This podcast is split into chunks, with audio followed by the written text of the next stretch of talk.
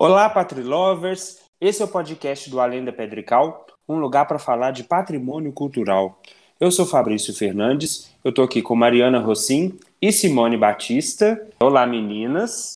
Olá, pessoal! Olá, gente! Mais um tema, mais um podcast para vocês para a gente falar, né, como sempre, daquilo que a gente mais gosta, que é o tema de patrimônio cultural, e trazer o que está acontecendo de discussão na nossa sociedade no momento atual. E no episódio de hoje, vamos questionar sobre a quem atende o patrimônio cultural e como nós nos relacionamos com aquilo que é eleito patrimônio cultural. Para isso, trazemos hoje uma amiga, a Bruna Caldas, que eu convido para se apresentar de antemão querendo agradecer por estar aqui conosco e querendo saber um pouco sobre suas relações pessoais com o patrimônio cultural. Né, Bruna? Eu sei que desde pequena você sempre esteve envolvida com patrimônio, você tem uma relação muito próxima com isso desde pequeno, né? E isso é muito bacana. Então, Miss Pitangui se apresente para nós. Oi, gente, muito prazer, muito feliz de ter sido convidada para estar aqui hoje falando um pouco desse assunto que eu sou completamente apaixonada. Como o Fabrício já adiantou, é uma coisa que está na minha vida desde tinha acho que oito anos de idade. Eu sou de Pitangui, Minas Gerais, sou arquiteta e sou especialista em gestão de patrimônio cultural. E eu estudei a minha infância e a adolescência toda numa mesma escola. E nessa escola tinha um programa de educação patrimonial que era uma ONG, uma ONG de crianças em defesa do patrimônio e do meio ambiente. Então, durante todo esse período da minha vida, eu participei de ações já voltadas na defesa do patrimônio. Inclusive, nós ganhamos um, um prêmio, Rodrigo Melo Franco de Andrade, fui a Brasília junto com todos os meus colegas, receber o prêmio né, na categoria Educação Patrimonial. E nós ganhamos com um projeto de acolhimento da Capela de São Francisco de Assis, aqui em Pitangui, que é uma igreja dentro do centro histórico, que é tombado pelo IEFA. E a gente tinha um projeto mesmo de adoção, porque a igreja ela tinha, ela precisava de passar por processo de restauração. Enfim, eu acho que isso foi muito importante para ser quem eu sou hoje, sabe? Acho que tudo que eu vivi nessa minha infância, dentro desse programa de educação patrimonial, ele fez eu ser quem eu sou hoje e crescer com essa consciência, né, da importância do patrimônio na nossa vida, enfim. Bruna, só uma colocação. Eu tô arrepiada porque é, você já cria as crianças para entenderem, participarem, se identificarem e quererem cuidar daquilo. É sensacional. Não, e a gente fazia fóruns, da, porque Pitangui é a sétima vila do ouro da, né, das Minas Gerais. Então a gente fazia os fóruns das vilas do ouro, e aí a gente convidava crianças de Ouro Preto, Mariana, que as outras vilas do ouro, elas vinham e a gente fazia seminários. Eu lembro da gente fazer seminários na Câmara Municipal aqui. Então, assim, a gente realmente a gente ia lá na frente falar sobre o patrimônio, falar sobre a importância daquilo, falar sobre a importância né, do meio ambiente também e tudo mais. E é uma coisa que a gente sempre falou muito, né, na pós, conversas nossas, né, Bruna, que uhum. realmente a preservação do patrimônio, da história, da memória, seja do bem material ou imaterial, realmente ela começa pela educação. Então, se você educa as crianças para isso, fatalmente você vai ter semeadores e vai ter adultos que vão ter essa consciência. Então, é essa importância, assim, Pitangui é fantástico, né? É um exemplo para ser seguido no, no estado todo. Nessa escola onde eu estudei tinha esse programa, ele era uma escola particular, mas assim, a gente envolvia a, a cidade toda, né? Porque a gente fazendo essas outras ações, a gente convidava outras escolas e tudo. E realmente eu acho que é um exemplo que poderia, que deveria, né, multiplicar no Brasil todo. Então é isso. E hoje, assim, eu escolhi a arquitetura foi já por causa dessa minha paixão pelo patrimônio e já me formei, já entrei direto na especialização em gestão de patrimônio cultural e desde então trabalho com isso na consultoria aí para os municípios, né, na área de é, gestão do patrimônio para arrecadação do, da Lei Robin Hood. Eu acho eu tenho... que é um tema também para a gente discutir num um podcast só do ICMS, né, gente? Acho que a gente já falou disso, né? Isso é um exemplo bem significativo de Minas também no cenário nacional, assim, de preservação do patrimônio, né? Sim. Sim. Eu acho que vai chegar o final do ano agora e o IEFA e o ICMS cultural, de um modo geral, vai entrar nas nossas discussões aqui, conforme inclusive a gente estiver indo a campo, né? Porque todos nós aqui vamos a campo.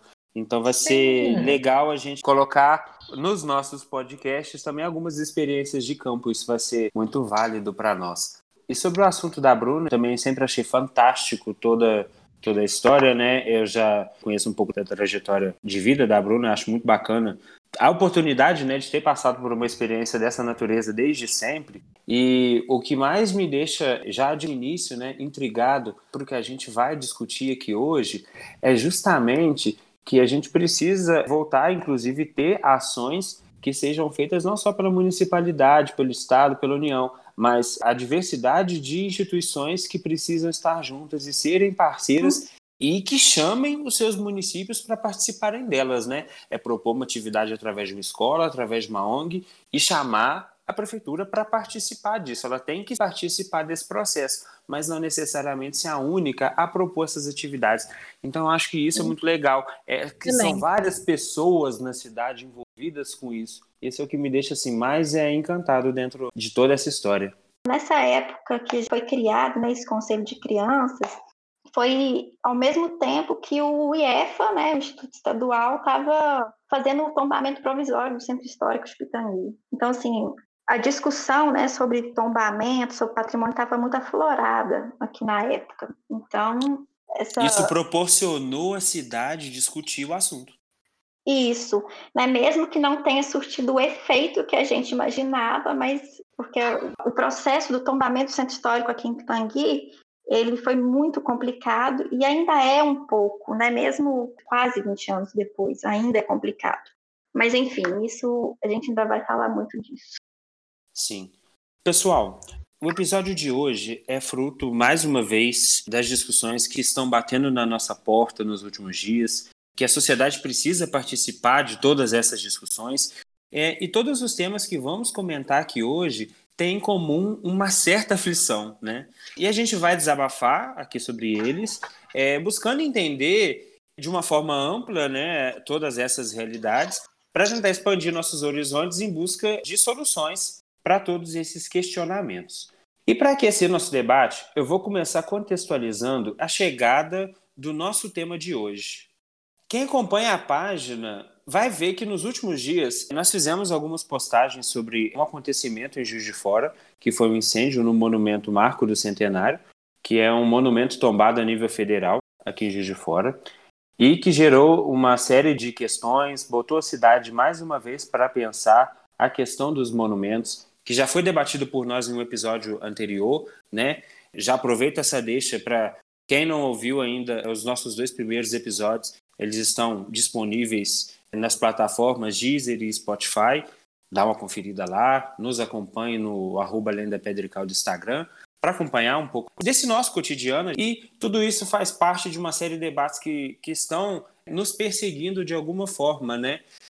E é desse mesmo jeito que eu incluo a série de debates que vem acontecendo em Cataguases em relação ao seu centro histórico, que está passando por obras e que a região também faz parte do que é protegido pelo IFAM.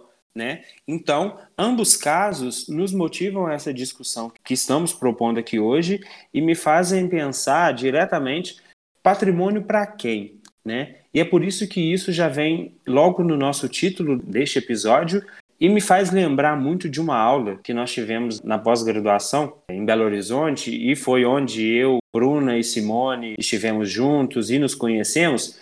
E teve uma aula específica em que aconteceu na semana seguinte em que picharam a igreja da Pampulha. E isso aconteceu dentro do debate que estava acontecendo naquele momento sobre tornar a região da Pampulha patrimônio da humanidade. E foi um debate muito bacana, onde eu conheci um pouco da realidade de Pitangui, né, Bruna? De tudo isso que a Bruna comentou já nesse primeiro momento. Então, coloca um pouco para a gente sobre essas proteções e discutir um pouco sobre as pessoas que estão relacionadas, as disputas que estão acontecendo em relação a esses cenários que a gente está colocando nesse nosso caldo, nessa nossa mistura para discutir aqui hoje, né? E já faz a gente pensar um pouco sobre o papel do reconhecimento, o papel das pessoas se identificarem com este patrimônio. Puxando o que o Fabrício falou sobre a pichação da Pampulha, eu acho que seria interessante falar realmente que falar como patrimônio, mas a gente tem que entender que a sociedade tem essas mutações, né?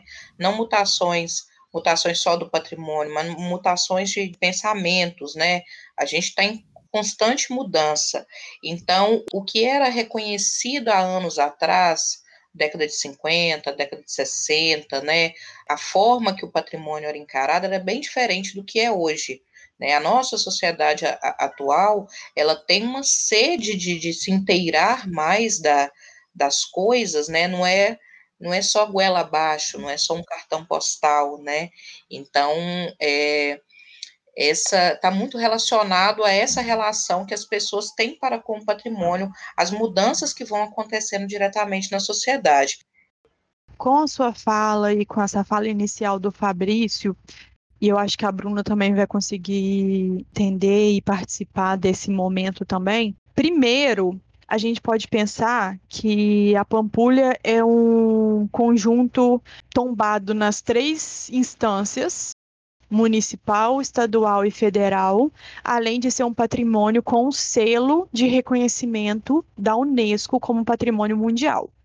Ou seja, ela tem uma importância para a cidade, para o estado, para a nação e para o mundo. Ela contou uma parte do que estava se passando e ela representa um momento da sociedade, da política, da economia do Brasil, de Belo Horizonte, enfim. A Pampulha ela é reconhecida como patrimônio mundial, como uma paisagem cultural, mas o primeiro tombamento, o primeiro reconhecimento dela como um bem foi arquitetônico. E todo o processo dos três tombamentos dela, do reconhecimento dela pela Unesco, e eu falo isso, eu estou desenvolvendo a minha tese de doutorado em paisagem, com, com, a temática da paisagem, e a Pampulha é meu objeto empírico, então, assim, eu estou me aprofundando sobre, sobre essa temática, porque isso interfere diretamente, exatamente nessa identificação da população com o bem. Você tratar um bem como arquitetura, reconhecer esse bem como paisagem. Porque a paisagem ela é além da arquitetura, ela, ela reflete as dinâmicas sociais que aquele espaço necessita e que aquele espaço vive. Então, se, se você não vê essa paisagem como paisagem, naturalmente as pessoas também não verão. Se os técnicos, se o olhar técnico não consegue identificar. Além disso, eu concordo plenamente com o que a Simone falou, porque aí a gente entra numa questão de para quem que é esse patrimônio, né? Vira um campo de disputa e reconhecimento, muito relacionado à política, muito relacionado a marketing, mas qualquer lugar do mundo que você for, que você falar que você é de Belo Horizonte, a primeira imagem que vem na cabeça dessa pessoa é a Pampulha. Porque o trabalho de marketing feito na Pampulha foi muito bom. Então, um reconhecimento nas três instâncias como patrimônio mundial, essa grandiosidade toda, é ótimo para o turismo, é ótimo para a economia, é ótimo para a política, para o marketing da cidade, é excelente. Mas e para a sociedade? Será que essas pessoas também se sentem protagonistas? Essas pessoas também se sentem identificadas com esse patrimônio?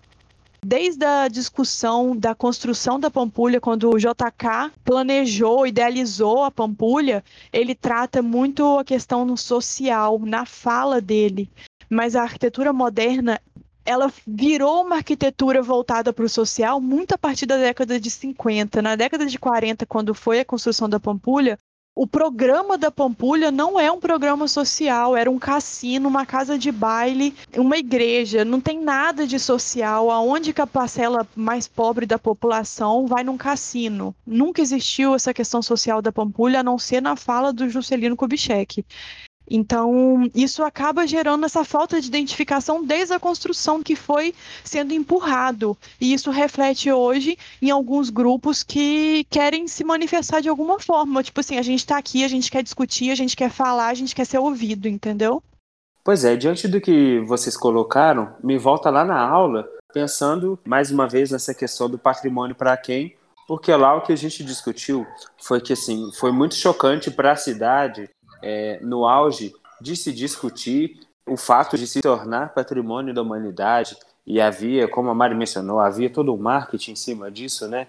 E no meio de tudo isso, uma pichação, uma primeira pichação na igreja e como que a cidade encarou isso. Isso trouxe, obviamente, à tona a questão do patrimônio para quem? Porque se uma pessoa picha um monumento desse, ela de alguma forma não se identifica com ele. Ou então ela quer deixar ali justamente uma mensagem que pode não necessariamente ser favorável à discussão a qual estamos buscando, que é a discussão da preservação, do tombamento, do registro a nível mundial, como seria o caso da Pampulha naquele momento. E eu acho que isso é, é um pano de fundo que, com certeza, é uma realidade que a Mari vai poder falar a respeito de Cataguases e que a Bruna também vai poder falar a respeito de Pitangui, né? É muito interessante a gente pensar nesses casos de para quem está sendo esse patrimônio, né? Quem se identifica com esse patrimônio quando a gente vê essas situações acontecendo. É, quando a gente digita no Google é, sobre a pichação da Igreja de São Francisco lá na Pampulha, a gente vê várias notícias no período de 2016 para 2017, que é quando a Pampulha foi reconhecida como patrimônio mundial, ela já estava em processo no, na época. E aí, nesse momento, ocorrem duas pichações próximas, no período de um ano, assim. E uma das matérias que saiu no estado de Minas, que eu achei muito interessante, eles escreveram na lateral da igreja a palavra perfeitaísmo. E aí, o significado dessa palavra, quando você vai pesquisar na internet, você encontra uma página que trata de um livro sobre a implantação de um sistema político e financeiro com o objetivo de gerar uma sociedade melhor. Então, gente, isso é muito profundo, porque é você pensar o patrimônio para quem está gritando por ser ouvido, por ser visto né, por aquela sociedade, sabe? A pessoa ela não pichou uma coisa aleatória, foi uma coisa pontual, pensada, consciente. É uma mensagem que a sociedade está passando para quem vive numa bolha e para quem só enxerga o patrimônio como o lado esplêndido e maravilhoso e o patrimônio ele é uma discussão social então a gente precisa ampliar a visão percepção e abrangência desse patrimônio porque quando a sociedade ela não se sente identificada ela não vai proteger esse patrimônio ela não vai defender uma coisa que não é dela voltando nesse assunto de Pitangui, foi desse jeito. O IEFA veio para fazer os primeiros estudos, para fazer o tombamento provisório do centro histórico, isso, se eu não me engano, 2004, 2002, uma coisa assim.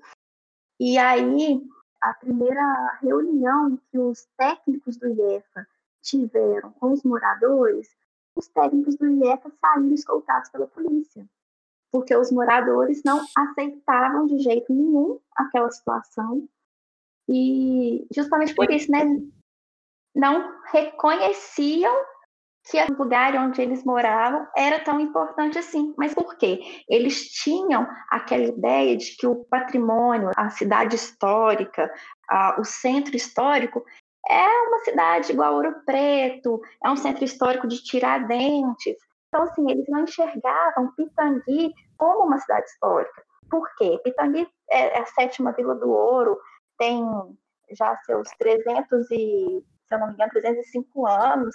E aí teve muitas transformações nessa área né, do centro histórico.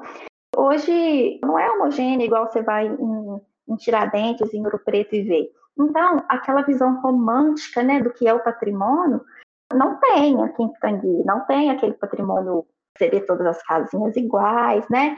Não, você, então você vai no centro histórico aqui, você vai ver né, uma rua asfaltada, você vai ver um prédio.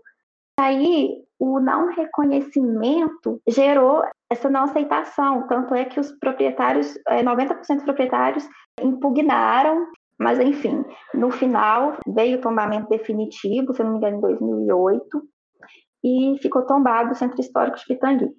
E aí, por ter esse alto índice de rejeição por parte daquelas pessoas que eram proprietárias daqueles imóveis, o que, que foi acontecendo? As pessoas pararam de investir. Se eu não posso construir um prédio, se eu não posso construir mais de, de um andar, não vou ter retorno com aquilo. Então, e a gente ainda encontra lotes vagos no, no centro histórico. Cataguases, é, Bruno, igual você falou que Pitangui tem uma arquitetura heterogênea, Cataguases é uma arquitetura extremamente heterogênea. No processo de tombamento, que foi aberto em 94, por um grupo muito pequeno da população também, um grupo de intelectuais relacionados com o movimento moderno, que pediam um tombamento devido à venda de um painel do Portinari que tinha numa edificação que é o Colégio Cataguases, um painel de 12 metros de comprimento, e esse painel foi vendido para o estado de São Paulo. E aí, a partir disso, um grupo pediu um estudo para um tombamento de Cataguases, porque realmente tem várias obras significativas.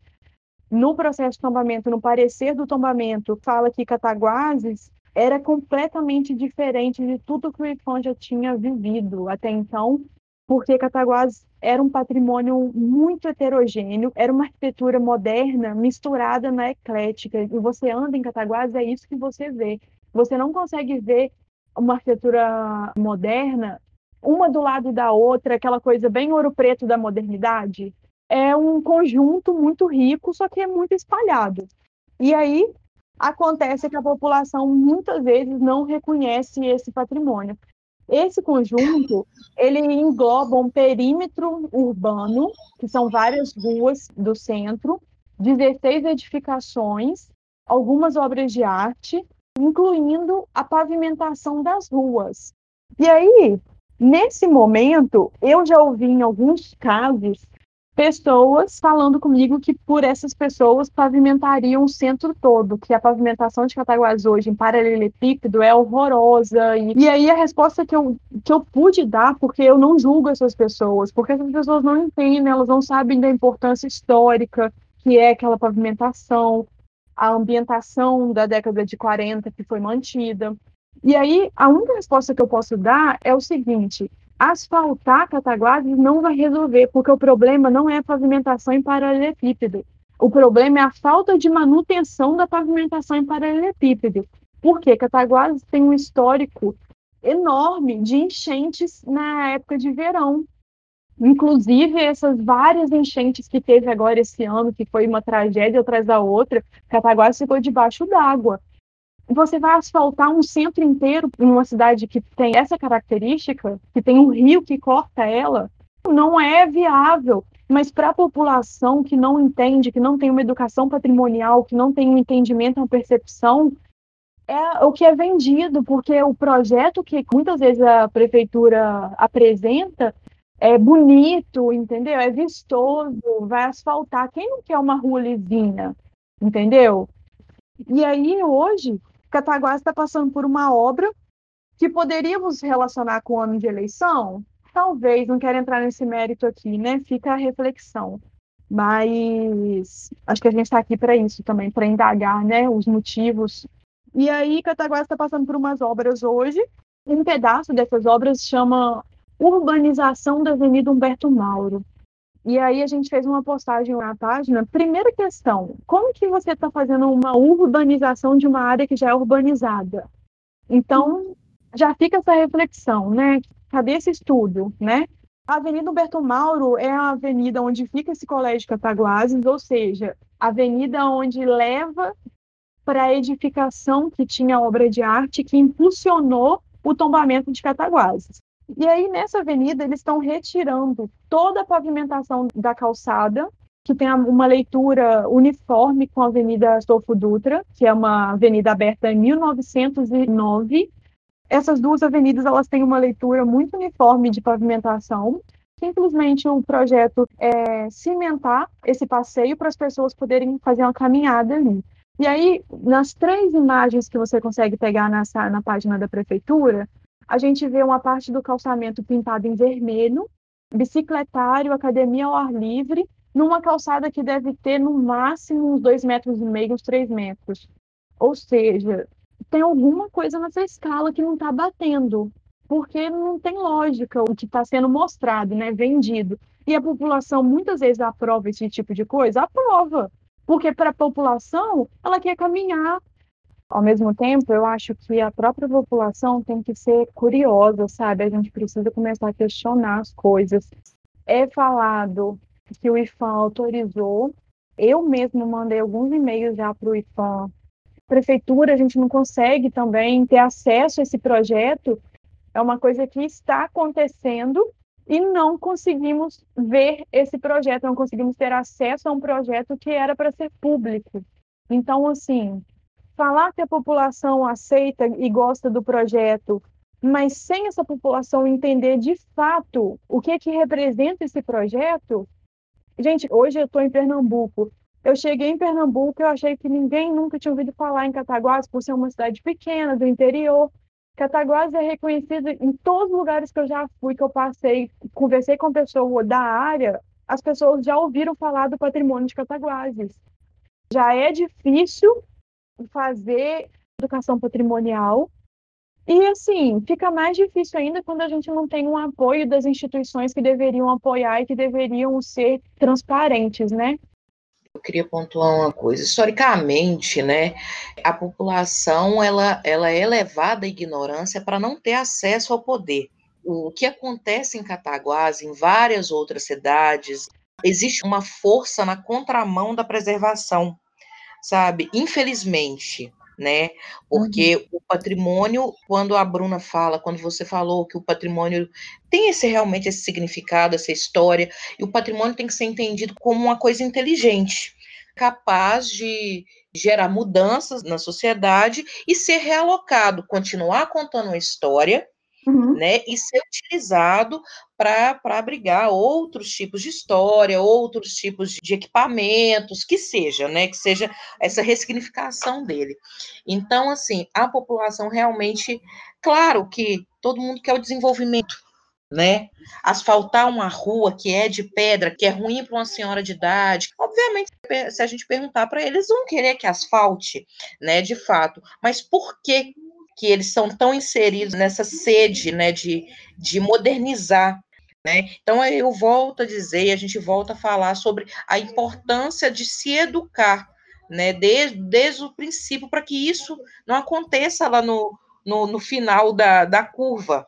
O patrimônio para quem, né? É justamente na hora de decidir coisas para uma coletividade, é essa coletividade participar dessa decisão tem que levar em consideração aquelas pessoas que vivem ali, né, os verdadeiros donos daquele patrimônio.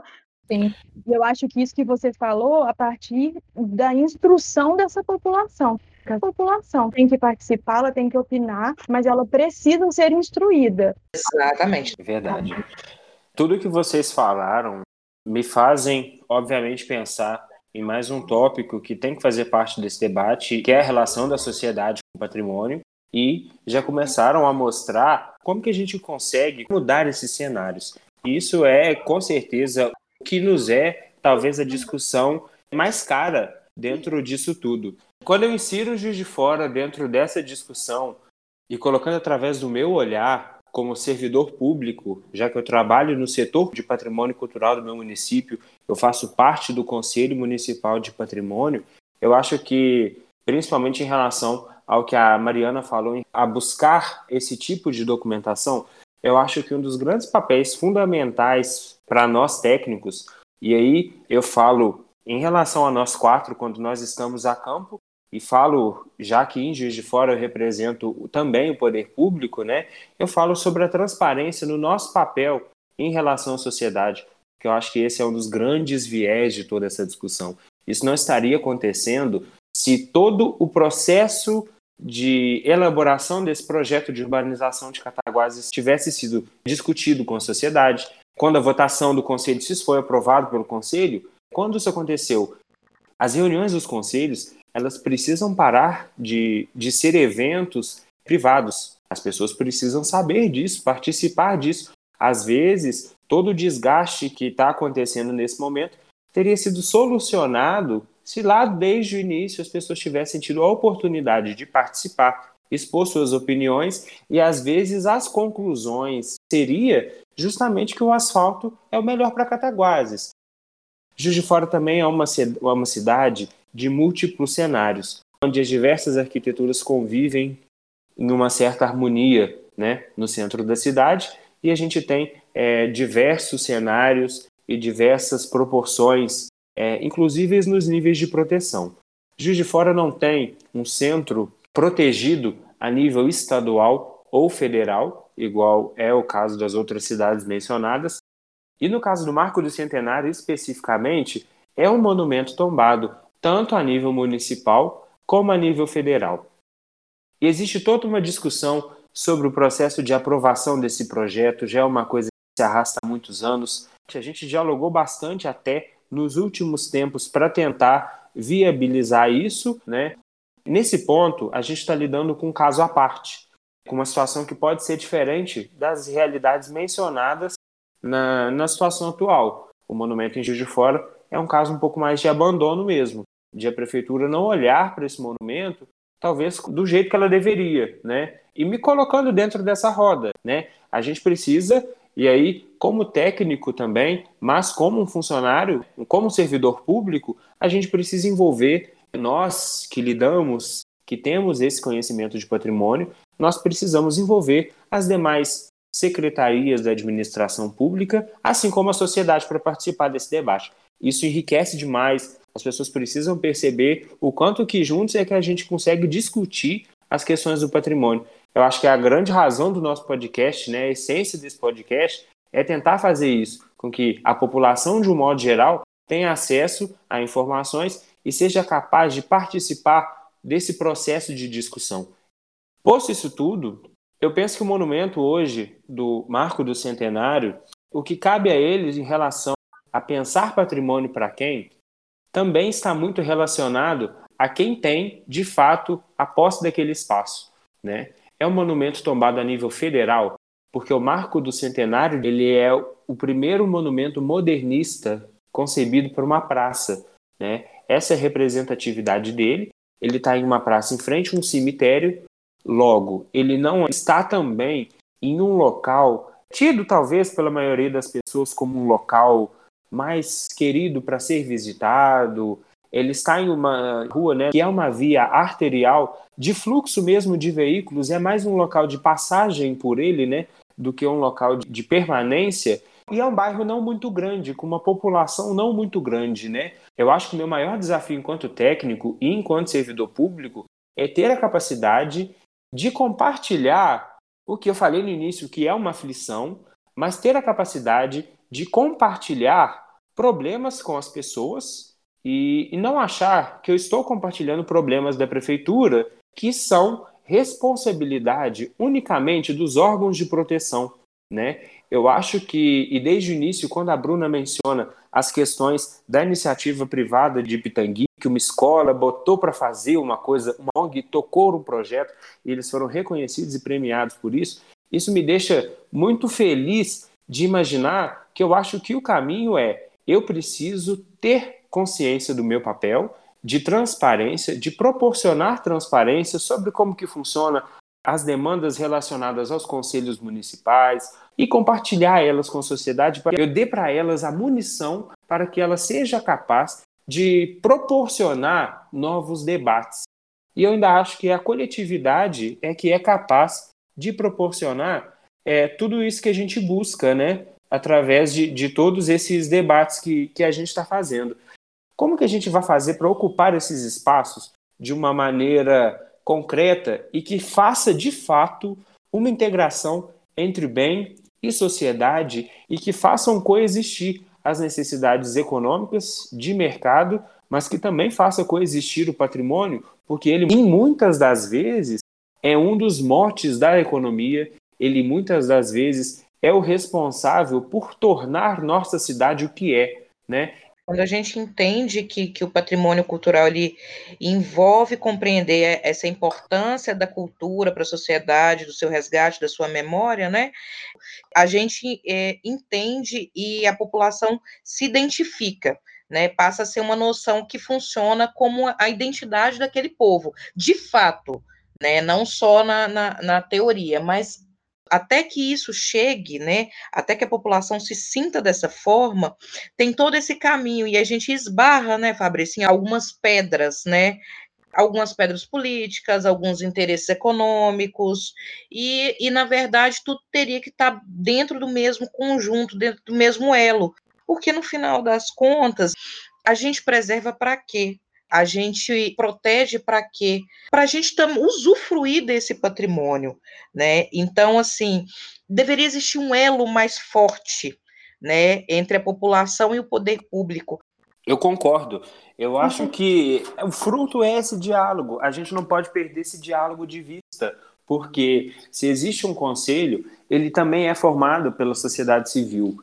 Né? A pessoa que ali está representando a sociedade civil, se ela foi eleita para estar tá lá, ela está lá e eu gosto muito disso, assim, a gente sempre buscou a fazer os fóruns de patrimônio, que era o momento justamente em que eu, conselheiro, trazia as discussões de dentro do conselho para uma roda de pessoas interessadas na questão patrimônio cultural e eu falava da macroestrutura do que se passava dentro dessa reunião de conselho e falava justamente como eu pretendo me posicionar para saber se elas concordam ou não comigo, né? Isso é muito importante. Eu não posso perder isso de vista na hora que eu dou um posicionamento. Eu acho que a sua colocação foi muito boa. Essa reflexão de Pitangui eu estendo para Cataguases, mas num apelo assim de que a população abrace o seu patrimônio, sabe, que é um patrimônio que pessoas que não são de Cataguases reconhecem tanto e que cobrem das instituições e dos serviços públicos é, justificativas para ações, porque uma vez descaracterizado, você não consegue refazer aquilo de uma forma coerente, sabe? Então, assim, a perda é muito grande, a perda é muito significativa. A postagem que a gente fez na página é no final de julho, né, que é quando a gente está gravando esse podcast, já retiraram todos os blocos do passeio da Humberto Mauro. Então, assim, vamos cobrar. Cadê, a, cadê esse projeto? Prefeitura se manifeste, fãs se manifestem, já que vocês são os responsáveis técnicos por guardar esse patrimônio, a sociedade, como responsável civil por guardar esse patrimônio, também quer saber. É, a gente, como sociedade, quer saber, né? E a Pampulha é mais amplo, todo o processo de mundialização e de mercantilização do patrimônio, né, que também é uma discussão muito efervescente, que relaciona com turismo, com situações que acontecem no país no momento de reconhecimento do patrimônio mundial e que também responde muito ao que a sociedade está pensando naquele momento, vide pichações e abandonos, são muitas reflexões que cabem a isso também, né? E assim, acho que a gente já está caminhando para o final dessa discussão, infelizmente, porque eu poderia ficar o resto do final de semana discutindo com vocês. É, eu acho que é um tema riquíssimo e que a gente precisa debater isso muito ainda. E aí, ao longo dessa discussão, como a gente já começou desde o primeiro episódio, a gente vem trazendo algumas leituras que talvez sejam para se considerar, para quem gosta do tema, para quem quer aprender mais, enfim. Eu trouxe algumas leituras que me ajudam muito ao entendimento desses tombamentos de conjunto do IFAM, no caso da Pampulha, no caso de Cataguases, e juntamente com a minha pesquisa né, do, do doutorado, é, que é um livro do Rafael Winter Ribeiro, que é um professor da UFRJ, geógrafo, e chama Paisagem Cultural e Patrimônio. Apesar da gente não ter falado enfaticamente sobre a paisagem cultural, ele trata da trajetória da paisagem cultural como patrimônio pelo IFAM e pela Unesco, e inclusive o tratamento do IFAM desses conjuntos paisagísticos que engloba, por exemplo, Cataguases. Porque o entendimento é muito isso, quando você tomba um conjunto, um conjunto arquitetônico, um conjunto urbanístico, um conjunto paisagístico, você está diretamente mexendo com a paisagem cultural daquele lugar, daquela cidade. Então, eu acho bem interessante. E aí, um outro livro também que eu queria trazer chama Bens Culturais e Relações Internacionais, o patrimônio como espelho do soft power. que é do professor da UFJF, o Rodrigo Cristofoletti, ele foi organizador desse livro. E um dos textos que eu acho bem interessantes, o livro é dividido em quatro partes, e a quarta parte chama Cidades e Turismo, Fronteiras da Diplomacia Cultural. E aí tem um artigo do César Bargo Pérez, que chama A Cidade e a Memória Histórica relações de validação patrimonial do espaço público, que eu acho interessantíssimo, que eu acho que casa bem com isso que a gente está falando, que é exatamente essa relação de pertencimento, de memória coletiva, de uso do espaço público, né? Para quem que é esse espaço público?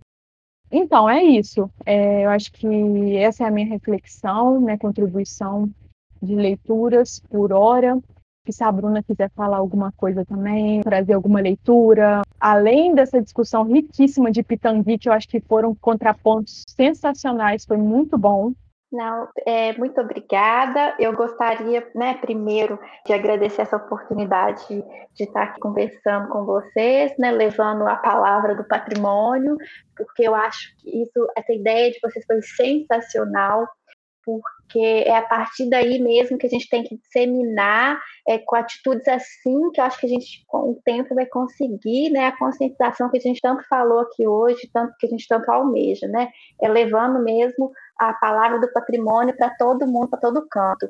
Então, é, parabenizar e agradecer por essa oportunidade e eu quero né, falando de Pitangui, às vezes muita gente não vai nem saber onde que fica, eu quero deixar aqui a indicação de um blog que chama daqui de pitangui.blogspot.com. Lá a gente que gosta muito de patrimônio, memória, histórias, lá vai ter tudo isso, vocês vão conhecer Pitangui direitinho. Quero deixar essa indicação para vocês conhecerem a minha cidade.